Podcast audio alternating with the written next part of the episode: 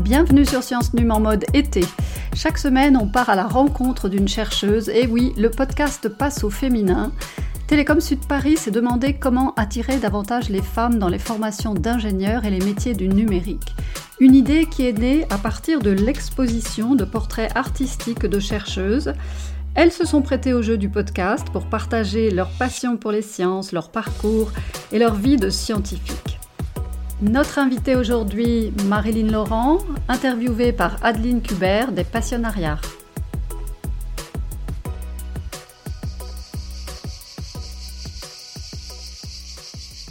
Quel est le métier que vous vouliez exercer quand vous étiez enfant, Marilyn?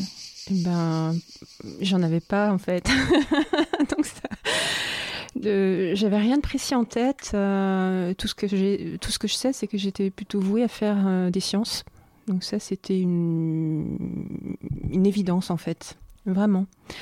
Euh, j'aimais en particulier, j'étais beaucoup dans l'imaginaire. Donc, et mes moyens d'expression, c'était souvent le dessin et la musique. Alors pardonnez-moi, je ne peux pas m'en empêcher. Si vous étiez dans l'imaginaire et si vous vous exprimiez par le dessin et la musique, pourquoi étiez-vous voué à, être dans les sciences? euh, Parce que j'étais, je pense, très scolaire et j'aimais beaucoup cet aspect euh, logique, euh, les mathématiques, un peu plus tard aussi l'informatique. Donc c'était vraiment des, domaines qui, m'attiraient. J'y trouvais beaucoup d'intérêt et euh, oui, et, au fur et à mesure de l'évolution euh, euh, dans les différentes formations que j'ai pu suivre, eh bien, ça s'est confirmé. Et ce qui s'est passé aussi, c'est que c'est vrai que j'ai suivi un cursus assez classique hein, en fait en sciences. Et puis à un moment donné, donc j'ai bifurqué vers l'électronique. Donc en fait, j'ai fait euh, comment dire, j'ai eu obtenu un diplôme d'ingénieur en électronique à l'ENSERB, hein. c'est l'école nationale euh, supérieure euh, d'électronique et de radioélectricité de Bordeaux. Et puis, suite à ça, j'ai vu qu'il existait un master spécialisé de l'Institut Mines Télécom qui était en lien avec les réseaux. Et j'y suis allée, c'était en Pologne. Donc voilà, j'ai décidé de sauter le pas. Et puis euh, de là, j'ai fait des, rencontres en termes d'enseignants. Euh, en particulier, donc il y a un enseignant, c'est vrai, qui, me, a beaucoup, qui a beaucoup compté pour moi. Donc il y a un enseignant qui a beaucoup compté pour moi, qui est euh, Pierre Rollin, et qui était professeur à l'époque, et qui faisait des enseignements en Pologne. Et il m'a enseigné la cybersécurité. Donc de là, j'ai beaucoup apprécié la, matière. Et euh, j'ai ensuite entrepris un doctorat avec lui, donc sous sa direction. Et, de fil en aiguille, j'ai voilà, j'ai intégré l'Institut Mines Télécom Atlantique tout d'abord en doctorat, puis ensuite un poste d'enseignant-chercheur à Télécom Sud Paris. Et puis, euh, donc j'ai, comment dire, j'ai, j'ai enseigné la cybersécurité, euh, j'ai aussi, euh, pendant tout ce laps de temps, en fait, euh, j'ai pu rencontrer énormément d'enseignants-chercheurs de disciplines différentes et des amitiés se sont nouées, en fait. Et on a cofondé une chaire, donc une chaire qui, qui porte sur les identités numériques et les informations personnelles. Et donc c'est un collectif qui comprend euh, plusieurs disciplines. Donc on y traite euh, du droit, de l'économie, de la philosophie et puis des sciences informatiques. Et donc c'est extrêmement riche. Et, donc cette chaire vit toujours actuellement.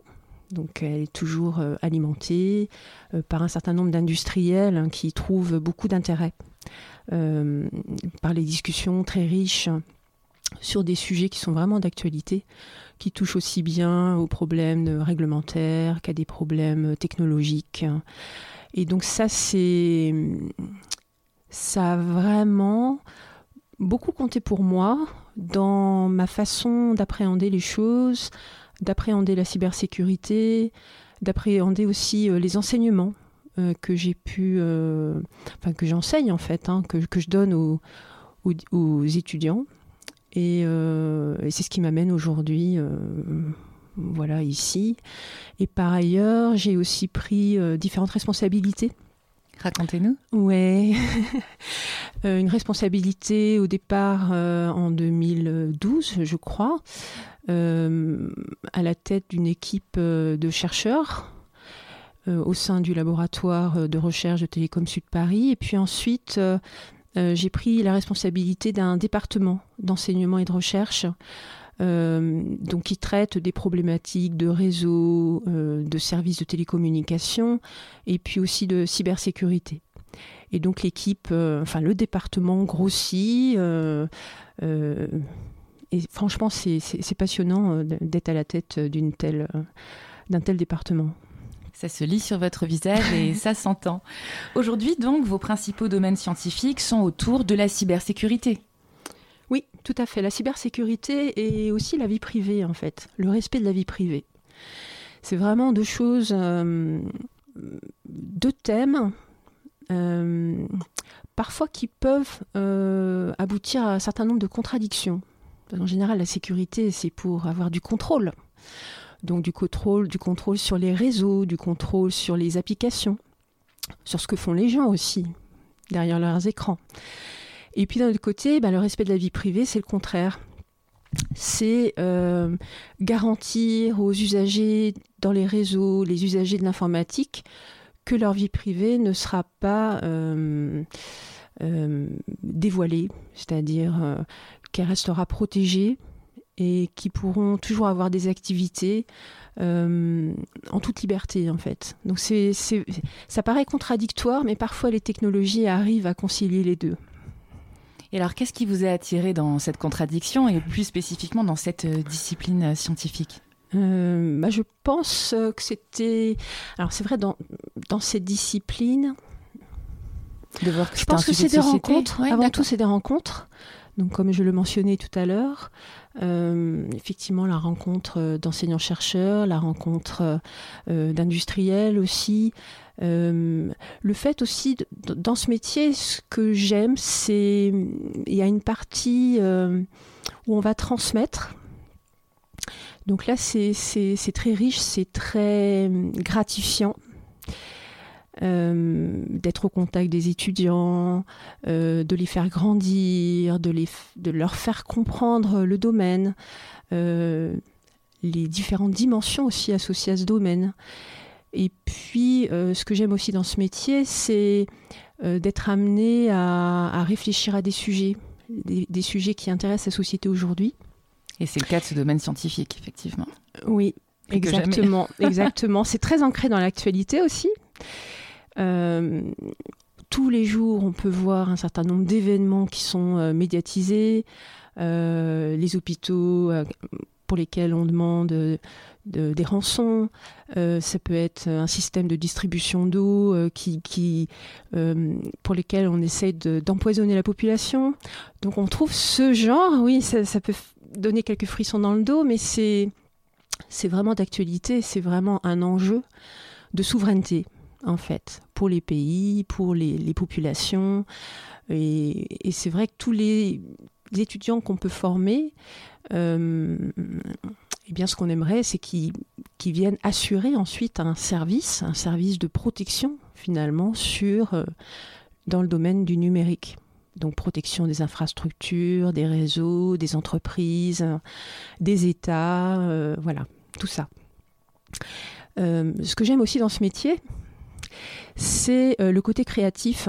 C'est vrai qu'on fait beaucoup appel à notre créativité parce qu'on est toujours en train d'imaginer de nouveaux concepts ou d'utiliser ces concepts d'une autre façon pour répondre à un problème donné. Et ça, vraiment, c'est. On s'ennuie pas, en fait. On ne peut pas s'ennuyer. Euh, c'est vraiment passionnant. Et qu'est-ce que vous préférez dans, dans, toutes vos nombreuses activités et toutes vos ah. nombreuses casquettes de, de cette euh, chaire, comme vous le dites C'est uh-huh. un peu comme un think tank, c'est ça? C'est une chaire en fait qui est soutenue par un certain nombre d'industriels qui sont mécènes et donc qui est vraiment porté par un ensemble d'enseignants-chercheurs, chacun maître de sa discipline, essayant de faire comprendre aux autres euh, collaborateurs eh bien, euh, les, éléments clés de sa propre discipline, ce qui pose de temps en temps un certain nombre de problèmes de, compréhension et qui demande aussi beaucoup d'investissement hein, de, l'ensemble des, collaborateurs.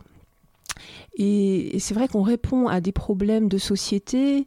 Euh, c'est-à-dire que ça amène à, discuter énormément, à avoir une réflexion. Quel type de société on veut demain, par exemple? Et, ça, c'est vraiment, c'est vraiment riche. C'est une source aussi d'inspiration dans les travaux de recherche qu'on peut faire euh, au quotidien. On vient intégrer toutes ces dimensions-là, ce que je faisais pas, par exemple, auparavant. Auparavant, j'étais plus dans mon domaine de la cybersécurité et je traitais des problèmes de façon technique. Et puis euh, là, ça, a ouvert euh, tout, un, tout un autre euh, champ, des dimensions vraiment très complémentaires. Et je ne regarde plus du tout la discipline de la même façon, en fait. Donc ça m'amène à, rajouter un certain nombre de propriétés, à faire attention à, à, d'autres enjeux en fait. En tout cas, on comprend bien que vous avez de multiples casquettes et que vous êtes une femme passionnée par vos disciplines euh, scientifiques, mais aussi par euh, vos responsabilités et l'implication que, vous y mettez. Merci beaucoup. Est-ce que vous avez des femmes scientifiques qui ont été des modèles pour vous? Euh, Oui, en fait, j'ai pas mal réfléchi à cette question. Et au final, effectivement, quand j'étais adolescente, ma grand-mère, ma grand-mère avait pour habitude c'est beau. Ça, c'est mon problème. Ah bah non, c'est pas un problème. Donc ma grand-mère, c'est vrai, elle avait pour habitude en fait de, donner des livres qu'elle avait déjà lus. Et donc une fois, elle m'a donné un livre. Donc c'était la biographie de Marie Curie. Hmm. Et j'ai trouvé ce livre euh, très parlant. Pour quelle raison? J'ai trouvé beaucoup de, détermination, beaucoup de sacrifices, beaucoup de ténacité. Bon, qui a conduit cette femme à la réussite, hein, bien sûr, mais il y avait, euh, c'est vrai, un engagement, et ça, ça me parlait beaucoup. Après, il y a d'autres femmes, hein, bien sûr, hein, qui étaient porteuses de valeurs, qui étaient aussi très déterminées, qu'on retrouve plus euh, dans des, euh, peut-être en politique. Simone Veil, par exemple, mais on peut remonter jusqu'à Jeanne d'Arc, où effectivement ce sont des modèles de détermination, de conviction, de passion, et je trouve ça vraiment... Euh, ça permet vraiment de... Alors je ne sais pas si c'est le cas pour les jeunes, mais d'avoir euh, des modèles euh, d'identité, en fait. Et, je... et c'est des modèles vraiment intéressants. Et vous aussi, vous êtes un modèle. Alors, quel conseil vous donneriez aujourd'hui à une jeune fille qui veut s'engager dans la voie des sciences? Bah, De suivre euh, son intuition, c'est-à-dire si elle aime les mathématiques, elle aime, euh, je sais pas, la physique, si je reviens à des, des, matières qui sont enseignées euh, assez tôt dans la scolarité. Donc si elle aime les sciences d'une façon générale, bah, je dirais oui, il faut qu'elle y aille, quoi. Il faut qu'elle se lance dans, dans des études. Ingénieur, par exemple, oui, c'est vraiment euh, un métier qui ouvre énormément de portes, euh, qui sert la société de plein de façons différentes. Euh, c'est un métier où une femme peut trouver sa place et on a vraiment besoin justement de, de la capacité de raisonnement, de l'intuition que les femmes peuvent avoir.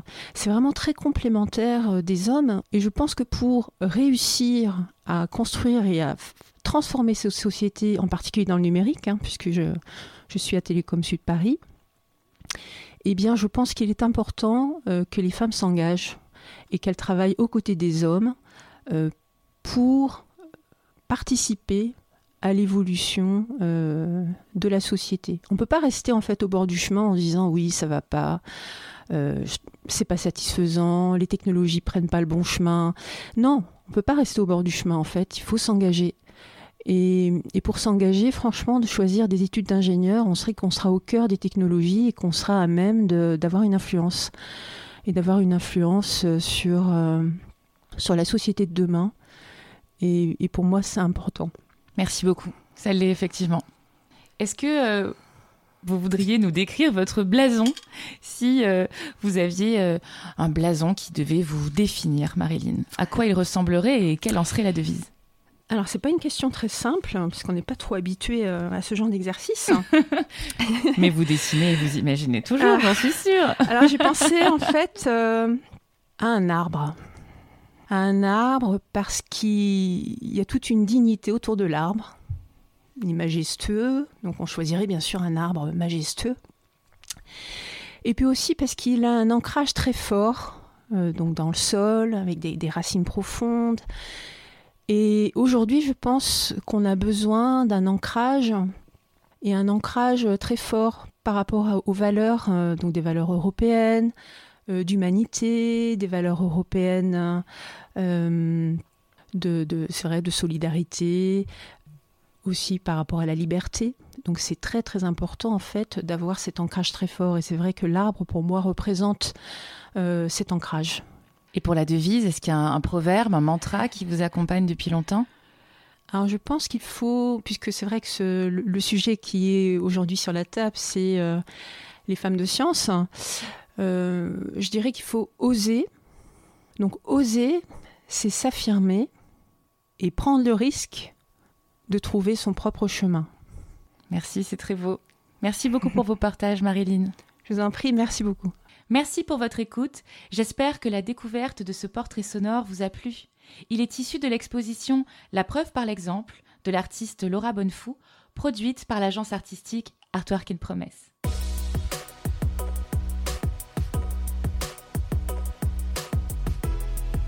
C'était Science Num en mode été, des témoignages pour c'était Science Num en mode été, des témoignages de chercheuses pour promouvoir la place des femmes vers les sciences et les métiers du numérique.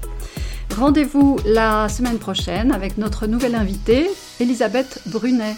À bientôt!